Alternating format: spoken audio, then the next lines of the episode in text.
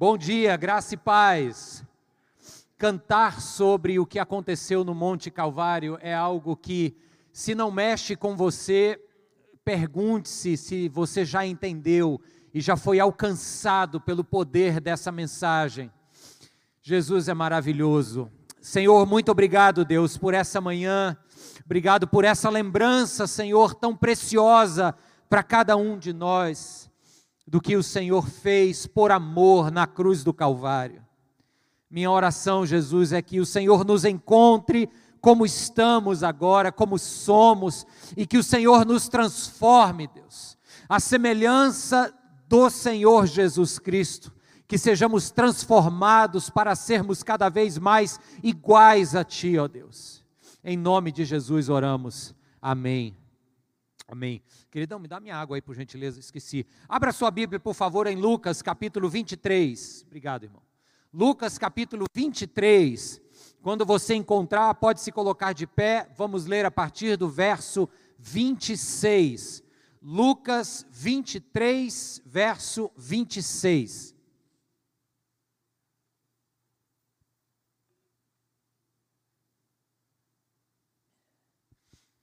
Quero também saudar quem está em casa com a graça e a paz do Senhor Jesus. Para quem não conhece, eu me chamo Mário, sou pastor da Igreja Presbiteriana Nova Jerusalém e você é muito bem-vindo, bem-vinda ao nosso culto, ainda que seja através da internet. Esse relato nos fala sobre o momento a respeito do qual cantamos aqui. Diz assim a partir do verso 26 do capítulo 23 de Lucas. Enquanto o levavam, agarraram Simão de Cirene, que estava chegando do campo, e lhe colocaram a cruz às costas, fazendo-o carregá-la atrás de Jesus. Um grande número de pessoas o seguia, inclusive mulheres que lamentavam e choravam por ele. Jesus voltou-se e disse-lhes: Filhas de Jerusalém, não chorem por mim, Chorem por vocês mesmas e por seus filhos, pois chegará a hora em que vocês dirão: Felizes as estéreis, os ventres que nunca geraram e os seios que nunca amamentaram. Então dirão as montanhas: Caiam sobre nós e as colinas cubram-nos. Uma pausa aqui para você entender um aparente pessimismo de Jesus. Na verdade, não é um pessimismo, Jesus está citando a profecia de Oséias no capítulo 10, que dizia a respeito à destruição de Jerusalém por parte dos babilônios. Só que aqui Jesus está usando a mesma predição, referindo-se ao que aconteceria no ano 70, a destruição de Jerusalém por ocasião dos romanos em sua fúria. Então Jesus está dizendo: olha, vocês estão tristes porque um justo está sendo executado hoje? Entristeçam-se de verdade, porque todos vocês perecerão em breve. E aí continua a narrativa de Lucas, verso 32, perdão, 31. Pois, se fazem isto com a árvore verde, o que acontecerá quando ela estiver seca? Dois outros homens, ambos criminosos, também foram levados com ele para serem executados. Quando chegarem ao lugar, quando chegaram ao lugar chamado Caveira, ali o crucificaram com os criminosos, um à sua direita e o outro à sua esquerda. Jesus disse: Pai, perdoa-lhes, pois não sabem o que estão fazendo. Então eles dividiram as roupas dele, tirando sortes. O povo ficou observando e as autoridades o ridicularizavam. Salvou os outros, diziam: salve-se a si mesmo, se é o Cristo de Deus o escolhido. Os soldados, aproximando-se, também zombavam dele, oferecendo-lhe vinagre. Diziam: Se você é o rei dos judeus, salve-se a si mesmo. Havia uma inscrição acima dele que dizia: Este é o rei dos judeus. Um dos criminosos que ali estavam dependurados lançava-lhe insultos. Você não é o Cristo? Salve-se a si mesmo e a nós. Mas o outro criminoso o repreendeu, dizendo: Você não teme a Deus, nem estando sob a mesma sentença? Nós estamos sendo punidos com justiça, porque estamos recebendo o que os nossos atos merecem, mas este homem não cometeu mal nenhum. Então ele disse: Jesus, lembra-te de mim quando entrares no teu reino. Jesus lhes respondeu: lhe respondeu: Eu lhe garanto, hoje você estará comigo no paraíso. Já era quase meio-dia e trevas cobriam toda a terra até as três horas da tarde. O sol deixara de brilhar e o véu do santuário rasgou-se ao meio. Jesus bradou em alta voz: Pai, nas tuas mãos entrego o meu espírito. Tendo dito isso, expirou. O centurião, vendo o que havia acontecido, louvou a Deus, dizendo: Certamente este homem era justo. E todo o povo que se havia juntado para presenciar o que estava acontecendo, ao ver isso, começou a bater no peito e afastar-se.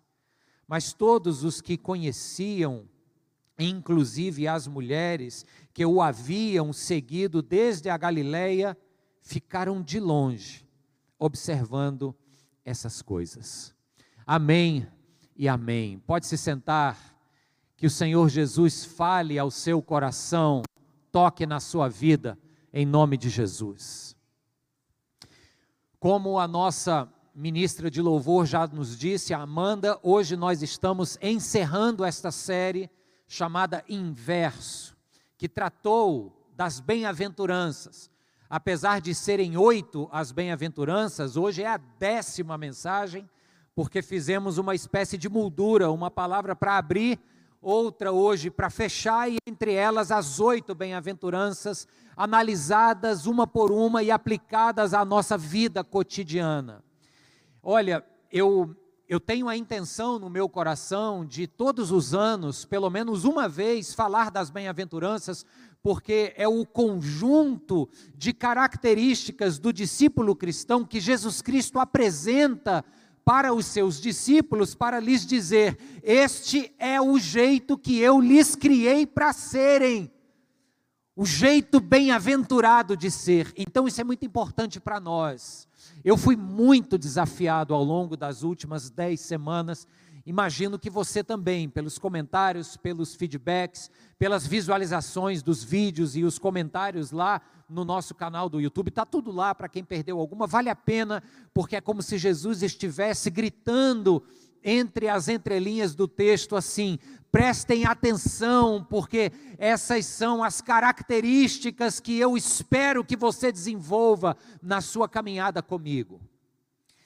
Vamos recapitular as oito bem-aventuranças, eu vou apenas lê-las para refrescar a nossa memória. Jesus começa dizendo: Bem-aventurados os pobres de espírito, porque deles é o reino dos céus. Bem-aventurados os que choram, os que são quebrantados, os que não se permitiram enrijecer na sua sensibilidade diante de um mundo caído e marcado pelo pecado. Bem-aventurados vocês que ainda se importam com as dores do mundo e que por elas choram. Felizes são vocês, porque serão consolados. Bem-aventurados os mansos. Pastor Gabriel falou sobre esse tema e nos ensinou que há uma tradução possível, ao invés de mansos, lermos os humildes. Aqueles cujas expectativas a respeito de si próprio são baixas, não porque ele tem crise de autoestima, mas porque ele sabe e tem consciência da sua indignidade. Bem-aventurados os mansos e humildes, porque receberão a terra como herança. Bem-aventurados os que têm fome e sede de justiça. Pastor Oswaldo ministrou para nós esta mensagem. Fome e sede, esta, este anseio, esta necessidade de que a justiça de Deus tome lugar e forma no mundo. Bem-aventurados os misericordiosos, pois obterão misericórdia se você fizer uma forcinha, você vai lembrar que esses misericordiosos são aqueles que se lembram da profecia de Isaías, quando disse que a justiça e a misericórdia se encontraram e se beijaram. São aqueles que lembram que o Verbo, quando se faz carne, habita entre nós cheio de graça e de verdade. Se for apenas na verdade da justiça, o cristianismo cometeu grandes falhas e matou muita gente em nome de Deus. Mas também, se for apenas em nome da misericórdia graciosa, passa-se a mão em cima do que precisa ser conversado e a pessoa não muda. Então, a saúde do discípulo está neste equilíbrio entre a justiça e a misericórdia, a verdade e a graça. Isso nos faz caminhar pela vida com esta característica dos misericordiosos. Alcançaremos a misericórdia quando mais dela precisarmos. Amém, gente? Aí Jesus então continua, a sexta bem-aventurança, ele diz: Felizes os puros de coração, porque estes verão a Deus. Lembremos que não tem a ver com pureza moral, não tem a ver com uma vida de perfeição irrestrita, porque se fosse assim não haveria puro de coração em nosso meio. Tem muito mais a ver com aquela capacidade do ser humano se deslumbrar e ficar completamente aterrorizado diante da glória de Deus. É o Isaías lá no templo, cheio de fumaça, que cai com a testa no chão e diz: Miserável homem, eu sou um homem impuro, os meus lábios são impuros, o povo no meio do qual eu vivo é um povo impuro, e o Deus a quem eu percebo agora é santo, santo, santo. E diante deste assombro, ele diz: Eu vi o Senhor. Este encantamento com a glória do Filho de Deus, que nos faz encontrar um coração que quer ser purificado cada vez mais e que se acostuma a enxergar a Deus não apenas na natureza, não apenas nos grandes feitos em nosso favor, mas encontrar a Deus no outro que sofre e que o outro também acaba te encontrando, encontrando a Deus em você. Bem, está lá no site, você pode visitar e se deixar ministrar por essa palavra. Sétima e penúltima bem-aventurança fala dos pacificadores. Estes que são pacificadores serão chamados de filhos de Deus, porque o filho carrega essa herança genética, o filho reproduz costumes que ele passou a infância vendo em casa, hábitos de casa vão à praça. Quem conhece esse ditado? Então, os filhos de Deus levam o caráter do Pai celestial, que é um Deus de paz e pacificador. Os filhos de Deus não encaminham mensagem de WhatsApp que vão inflamar os potenciais polêmicos da nossa política polarizada e partidária. O Filho de Deus é um pacificador. Amém, irmãos? Oitavo e último lugar, na nossa recapitulação, Jesus Cristo então disse, nós ouvimos bem sobre isso no domingo passado: Bem-aventurados os perseguidos por causa da justiça, porque deles também é o reino de Deus. Ele não disse bem-aventurados aqueles que são perseguidos pela sua religiosidade, pelo seu fanatismo. Esses aí falta bom senso.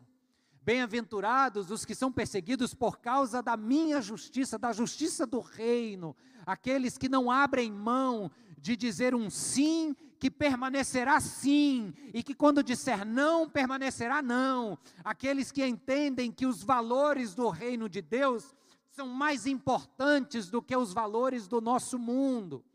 E estes que remam contra a maré, que caminham invertendo a lógica dos valores do nosso mundo, estes serão perseguidos em nome dessa justiça e felizes serão essas pessoas, porque os profetas que vieram antes de vocês, disse Jesus, foram todos eles perseguidos, e é como se Jesus já pudesse estar também antevendo e pré-anunciando para aqueles discípulos no Monte da Galileia, onde ele profere esse sermão, como quem diz assim: olha, e percebam em mim, porque eu também, que não vou abrir mão desses valores, vocês vão ver onde é que eu vou terminar. Bem-aventurados os perseguidos. É muito mais do que um comportamento que Deus espera que a gente tenha. as bem-aventuranças se configuram mais como um estilo de vida. Porque um estilo de vida diferente de um comportamento é, absolutamente linear, sem falhas, um estilo de vida concebe os nossos altos e baixos. Sim, gente, porque vamos ser sinceros aqui com uns com os outros, nem sempre a gente está bem, nem sempre a gente está com aquela força de dizer o seguinte: ó, vou caminhar na bem-aventurança e não vou arredar o pé. Aí quando você se encher dessa autoconfiança, cuidado, porque bem ali você escorrega e cai. Olha para um lado, para o outro e diz: vixe, eu achava que ia conseguir ficar até a semana, até o final da semana firme e forte. Hoje é terça-feira ainda, eu já escorreguei. É, isso não é porque somos molengas, isso é porque somos humanos. E Jesus não é iludido a nosso respeito. O amor de Cristo por nós não é um amor platônico, onde alguém que ama idealiza o outro amado. Ele é um amor absolutamente consciente de quem nós somos. Lembrem-se que no capítulo 13 do Evangelho de João, o evangelista diz que, tendo amado Jesus, os seus, enquanto estavam no mundo, amou-os até o fim. Eu sempre falo isso em cerimônias de casamento, porque a relação conjugal é esta relação que precisa começar sem idealização de cônjuges. A pessoa que eu estou levando para casa depois daquela cerimônia é uma pessoa com muitas virtudes e muitas falhas. Assim como ela, talvez mal avisada, também está levando um mala para casa, cheio de falhas e com algumas virtudes aqui e acolá se a gente idealiza o cônjuge, não conseguiremos amar com o amor de Cristo. Porque o amor de Cristo é aquele que amou estando os seus discípulos no mundo. Eles não estavam num lugar imaginário que o Platão chamaria de mundo das ideias, né? Não, eles estavam aqui no mundo, eles tinham mau hálito, eles tinham manhãs de mau humor, eles tinham cacoetes que traziam de suas infâncias, seus traumas, ou seja lá o que for, e isso nos faz, de maneira nada iludida, entrar em qualquer relacionamento sabendo que ora seremos decepcionados, ora decepcionaremos. Faz sentido, gente? Então Jesus não está querendo que a gente assuma um voto de que vou viver as bem-aventuranças todos os dias irrestritamente. Ele não está querendo porque ele sabe que a gente não consegue. Agora, o que ele propõe é o seguinte: está aqui, meus filhos, as marcas de uns discípulos meus são essas. Faça disso teu estilo de vida, que acolá você vai cair. É verdade, mas o meu espírito chega junto, você se arrepende. Se houver arrependimento, eu te ponho de pé. Mas construa um estilo de vida que você vai bem. Amém, queridos? Como é que nós vamos fechar essa conversa hoje?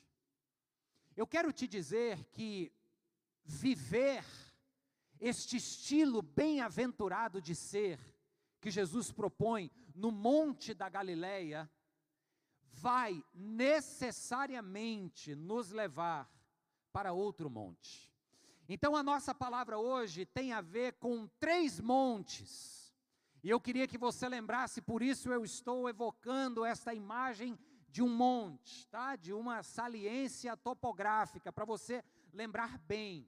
Lá na Galiléia tem muitas colinas, muitas formações e acredita-se então que o lugar onde Jesus proferiu esse sermão, ele falou essas mesmas palavras em vários outros lugares. Esse era o cerne da sua mensagem, o core dos seus ensinamentos. Então Lucas vai dizer que esse sermão foi pregado numa planície, não é contraditório, é complementar. Jesus falou por onde ele passava. Agora, o Evangelho de Mateus registra que foi num monte. E isso é bem mais simbólico, porque na mente dos judeus, para quem Mateus está escrevendo, o monte é esse lugar da revelação de Cristo, de Deus. Foi no monte Sinai que Deus revelou sua palavra para Moisés. Então, para o Mateus faz sentido ele registrar que Jesus fala no alto de um monte.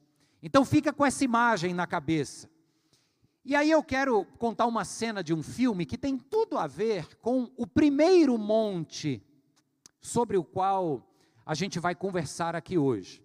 É um filme de 1949. Não, eu não era nascido. Tá? Muito obrigado àqueles que pensaram assim, eu já sabia. Né? Aqui está branco, mas é de 75.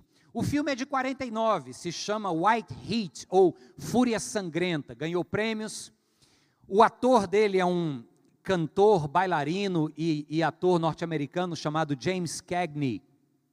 E a cena clássica desse filme é o final, aí me desculpem o spoiler, mas é um clássico essa cena tem propaganda feita com ela, etc. O camarada era um maníaco, líder de uma gangue que fazia assaltos e, e feria pessoas, e a polícia se infiltra. Um colega de prisão dele, na verdade, é um policial disfarçado para tentar pegar o esquema do crime. E no final, a polícia consegue fazer um, uma encurralada nele e ele sobe num, num monte assim de entulho, de ferragens e está tocando um fogo ali, vai ter uma grande explosão, só que antes ele chega lá em cima e os policiais aqui cercando, ele não tem mais saída. Aí ele diz a famosa frase, ele disse assim: "Mãe, eu consegui". Sim, no filme ele tem uma relação muitíssimo esquisita com a mãe. Tem esse detalhe. Ele chega em cima do monte e diz: "Mãe, eu consegui o topo do mundo". Aí explode. Então, quando você diz assim, a ah, fulano está no topo do mundo, ou no topo da carreira, é, é fruto dessa imagem aqui, esse, essa frase ficou famosíssima na década de 40, 50. Então o policial vê aquela cena explodindo e o policial termina a frase final é: chegou no topo do mundo e este o mundo explodiu na sua cara. O primeiro monte que eu queria falar com vocês é o Monte Palatino. O que é o Monte Palatino? O Monte Palatino é o monte sobre o qual, segundo a mitologia romana, a cidade de Roma foi construída por Rômulo, que matando o seu irmão Remo por uma disputa de poder e uma disputa de em qual colina das sete colinas romanas a cidade deveria ser erguida, o Rômulo vence essa disputa, mata o irmão e constrói na colina central, que é o Monte Palatino. O que, que esse monte tem a ver conosco? É porque no tempo de Jesus, Roma era a cultura vigente. Roma era o mundo que produzia valores. Você vê que Jesus foi morto porque ele desafiou os valores do Monte Palatino, os valores romanos de poder, de sucesso, de riquezas. Jesus olha e diz que o poder não se ganha ou adquire na base da espada, mas na base do amor.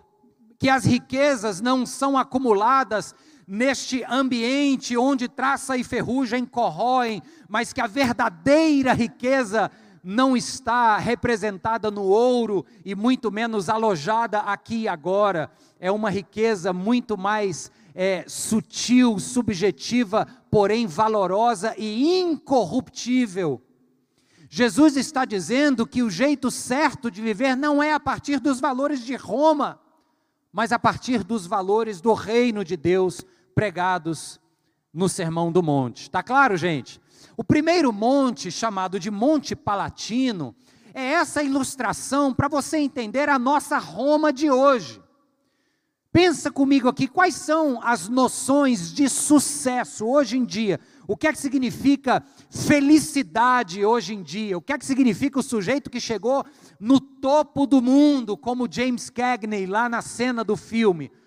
Para nós, à luz desta cultura, dos valores do nosso mundo, o que é ter felicidade? Vamos pensar aqui rapidinho. Primeiro, é o sujeito que conquistou o sucesso profissional ou chegou no topo do mundo.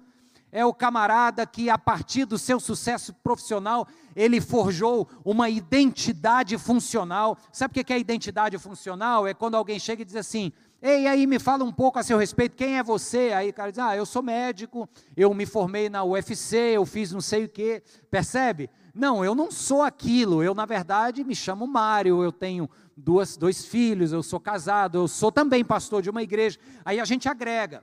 Só que nos valores desta cultura do Monte Paladino, é mais importante dizer o que, que eu faço, porque isso determina quem eu sou. E dependendo do que, que eu faço, isso abrilhanta a minha identidade. Não é verdade, gente?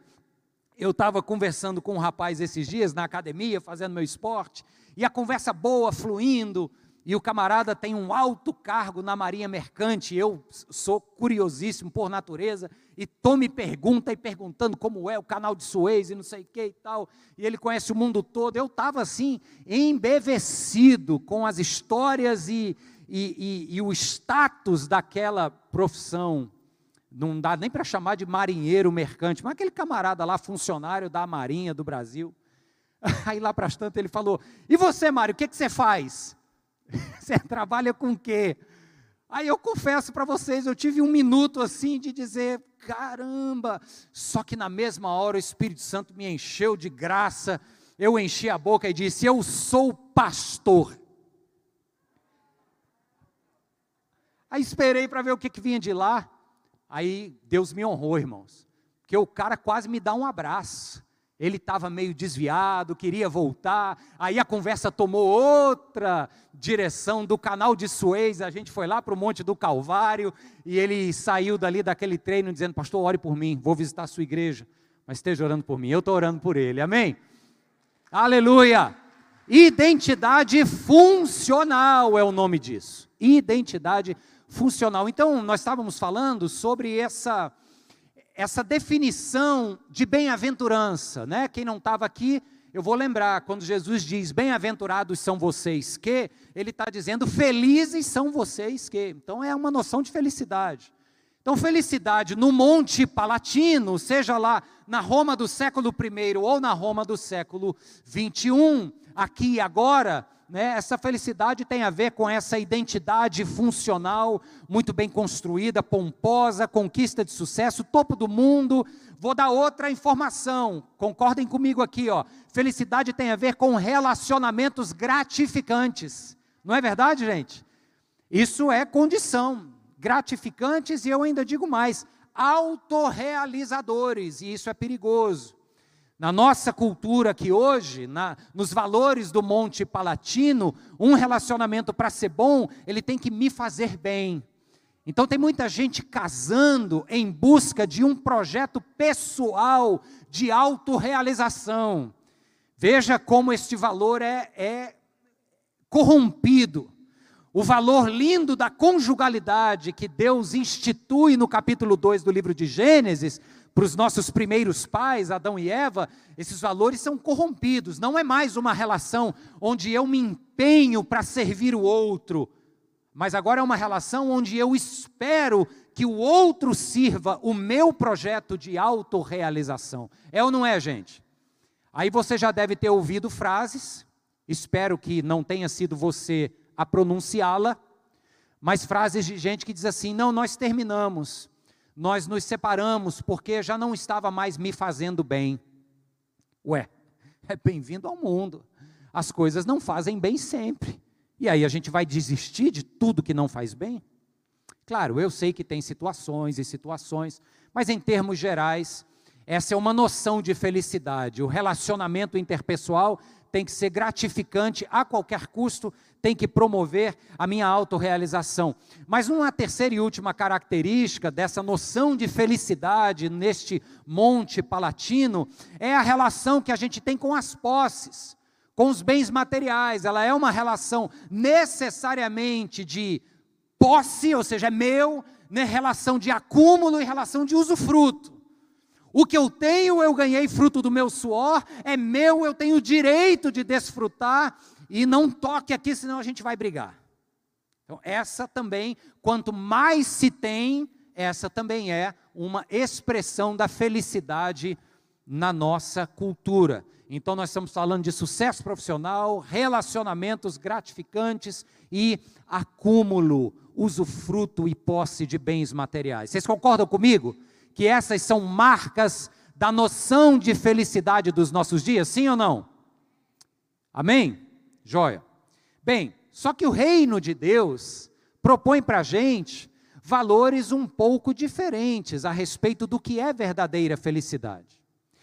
E seguir os caminhos destes valores a partir da compreensão do reino de Deus nos tira deste monte, do Monte Palatino nos faz descer essa montanha, nos faz olhar ao redor e dizer: não, peraí, eu estou muito bem acomodado aqui com a conta bancária recheada, com a minha identidade funcional lá em cima, as pessoas gostam de mim, os meus relacionamentos me afirmam, aí o sujeito está muito bom. O topo do Monte Palatino é um lugar extremamente confortável para se estar mas Jesus diz, em outras palavras: Felizes os que descem do Monte Palatino para subirem o Monte da Galileia, chamado de o Monte das Bem-aventuranças.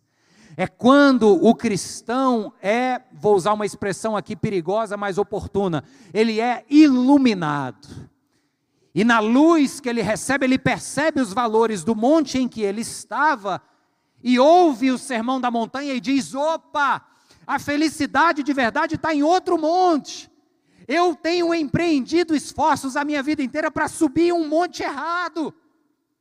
E isso poderíamos chamar de um processo de conversão, ou melhor, de santificação, essa descida do Monte Palatino e essa corrida desesperada para o Monte das Bem-aventuranças. Quem está entendendo o que eu estou dizendo, dá uma balançadinha na mão assim, ó. Amém. Que às vezes a gente fala do monte do outro, aí alguém chega e diz assim, pastor, como é esse negócio? Tem que descer de onde, subir para onde? Então eu estou vendo que vocês estão entendendo. Só que agora nós estamos na décima semana, dando esses passos, muitas vezes sofridos, cansativos, que desalojam o nosso conforto e o nosso comodismo, porque nós temos sido convidados a descer este monte romano dos valores vigentes dessa nossa cultura materialista, individualista, egoísta, superficial nas suas noções de felicidade e sucesso. A gente tem sido desafiado a descer dela. E há dez semanas que eu estou pedindo para vocês me puxarem junto com vocês, para a gente subir no Monte da Galileia. Só que dá trabalho, irmãos. E aí é onde eu chego para nos direcionarmos ao terceiro e último monte. Porque necessariamente, na caminhada cristã, se subirmos com honestidade o monte das bem-aventuranças, vamos precisar descer dali também, sim. Vamos descer dali. Vamos chegar numa planície que eu gosto sempre de nomear de o chão da vida vamos caminhar por essa planície, tendo adquirido um estilo de vida novo e desafiador, invertido. E esse caminho, ele é retilíneo na direção de um terceiro monte, extremamente desagradável, mas absolutamente inevitável, que é um monte chamado Caveira que no aramaico tem uma palavrinha que é Golgotá, ou o Monte Calvário. Escute isso com atenção. Quem desce do Monte das Bem-aventuranças, encarnando as características do discípulo e da discípula de Jesus Cristo, e leva para o chão da vida um novo estilo de vida, pode ter certeza que o destino do bem-aventurado é a cruz. Jesus foi o primeiro a chegar lá, para de lá de cima olhar para a gente e dizer: Ó, ninguém se engane, caminhar comigo termina aqui, caminhar comigo te coloca aqui. Só que ele também diz assim: Bem-aventurados aqueles que perderam suas vidas aqui por minha causa.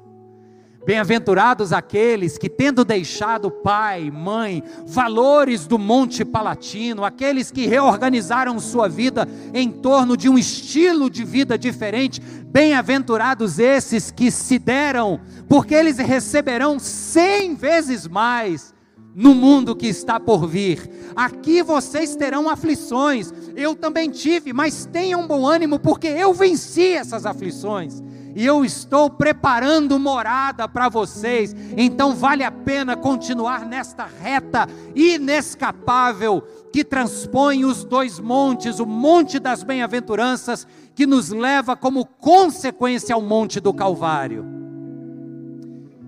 E ainda digo mais: só dá para viver o monte do Calvário, o monte das bem-aventuranças, melhor dizendo, só dá para encarná-las se tivermos morrido para o nosso eu primeiro. Amém, irmãos? Hoje Jesus está nos lembrando, na conclusão desta mensagem, no alto do Monte Calvário, as bênçãos das bem-aventuranças, todas elas aconteceram. O ladrão que teve misericórdia de Jesus, foi estendida a ele misericórdia quando disse: Hoje estarás comigo no paraíso. Lembra? Bem-aventurados os misericordiosos, porque para eles será estendida misericórdia. As mulheres que acompanhavam o Jesus escarnecido e moribundo na cruz e elas vinham chorando. Bem-aventuradas as que choram, porque serão o quê? Consoladas. Elas foram as primeiras a se depararem com o consolo da ressurreição três dias depois. A promessa se cumpre, irmãos. Bem-aventurados os mansos, porque herdarão a terra. Os humildes, humilde como o Jesus que veio em cima de um jumentinho para entrar em Jerusalém. Ele não veio com a arrogância de um general de guerra vitorioso. Ele veio na, na mansidão e na humildade de alguém que proclama a paz. E a palavra nos diz que o Senhor Deus Todo-Poderoso o colocou como dono de todo o universo os mansos herdam a terra.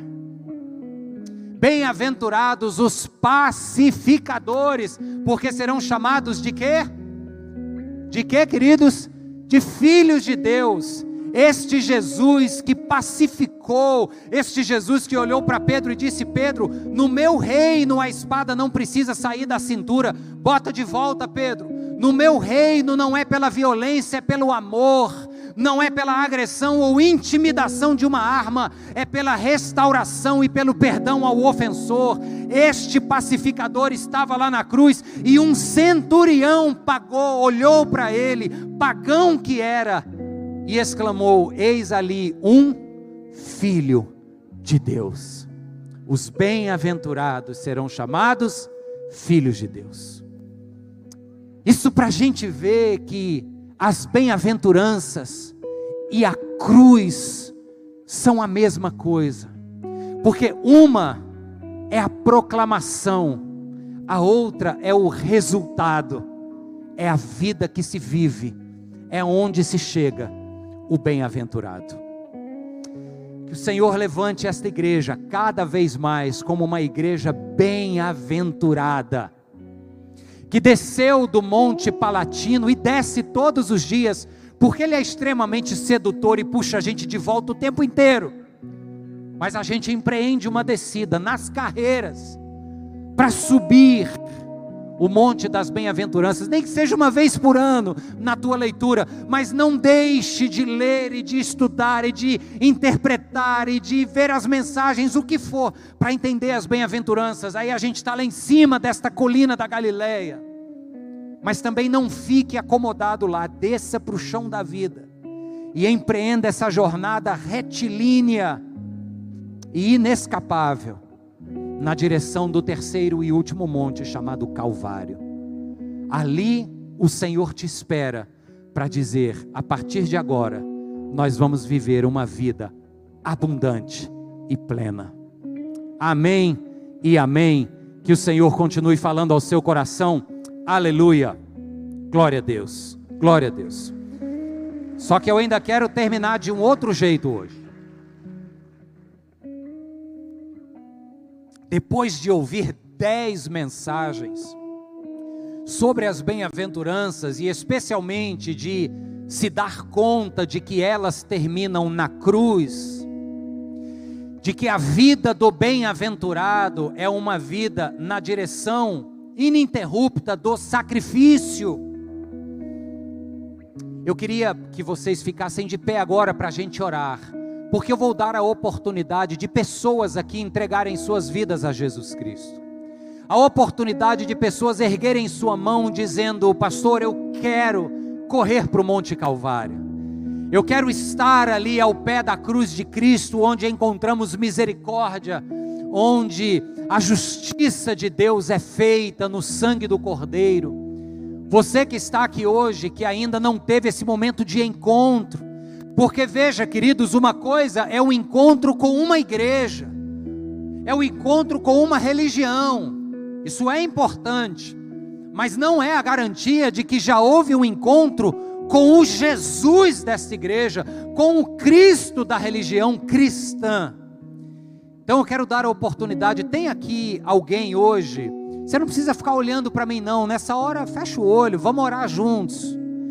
Mas eu falo com aqueles em quem o coração está inflamado agora, queimando, porque o Espírito Santo está dizendo para você: é hoje, chega de viver apenas no Monte Palatino, seja de também ser aquele crente igrejeiro que é só querendo ficar no Monte da Bem-aventurança, mas que não leva aquilo para o risco da vida diária. Vamos ser cristão de verdade. Tem alguém aqui hoje? Se é o seu caso, levante sua mão.